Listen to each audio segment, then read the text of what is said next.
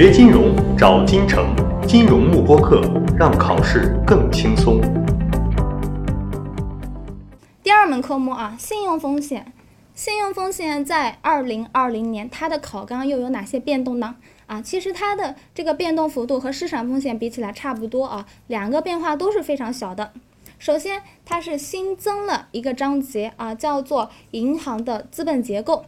那么这个新增的章节啊，你说它是新增的吧，是可以；你说它不是新增的吧，那也那也说得过去啊。因为这个新增的章节呢，它是从一级的估值与风险模型里面挪过来的，内容呢是保持不变的。如果说你在二零一九年你有参加过 Farm 一级的培训课程的话，那么也就意味着其实这个章节啊，银行的资本结构这个章节你已经学过了。所以到了二零二零年你再学二级的话，你把这部分内容呢，相当于又再学了一遍。那么这个既是好消息也是坏消息。那如果说是好消息的话啊，那就意味着你以前学过了，你是有基础的，所以你再学一遍的话，你会吸收的更好。那如果说成是坏消息的话啊，那就相当于是一部分重复的内容，你又再学了一遍，没有接触到新东西，对吧？但是没办法啊，协会它就是要这么改啊，我们也没有办法控制它。好，那么这个是啊，这个新增的章节，删除的章节我们就可以随意一点了，反正人家已经不存在了啊，我们看一下名字就够了啊。他删了什么？他删了一些关于这个信用风险的分类，还有一些分析师的职责，包括呢这个违约概率呀、信用利差呀，还有融资成本的一些边边角角的定性的方面的考察。既然人家已经不存在了啊，那么这部分内容呢，我们就可以忽略不计了。我们只要关注它新增了一个章节就够了，对吧？那么关于这个新增的章节啊，我也从习题集上抽了一道题过来啊，我们来看一下它抽了什么题。我们来看一下这道题啊，大家都是强化的考生了啊，看到这种题应该觉得很简单的。我们来看啊，他说银行的监管者呢，他们现在正在检查一个大款这个贷款组合，这个贷款组合呢，有一系列的啊这个贷款人的贷款所构成。现在这个监管机构呢，他们主要担心的就是银行呢在经济下滑时期的一种偿付能力，对吧？问下面的这些维度当中，哪一个是监管机构啊最关心的内容？好，那么我们可以看一下选项，它其实就分了两组嘛，一个是预期损失，还有一个是非预期损失。那么预期损失呢，是我们可以提前估计到的，我们肯定不关心了；而非预期损失呢，是预料不到的，所以预料不到的东西才是我们关心的嘛，对不对？那么 A、B 我们可以先排除了吧？先排除之后，我们再来看 C、D。你可以看一下，读一下这两段话嘛。有一段话是合理的，有一段话是不合理的。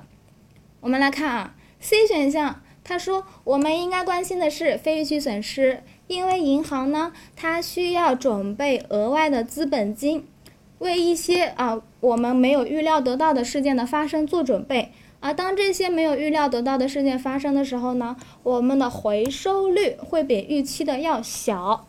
你看这个话，他说的多诚恳呀，多有道理呀，对吧？当非预期损失发生的时候呢，往往是一件不好的事情来临了。那么当不好的事情来临了呢，我们遭受损失了，我们的回收率啊，通常是比较小的。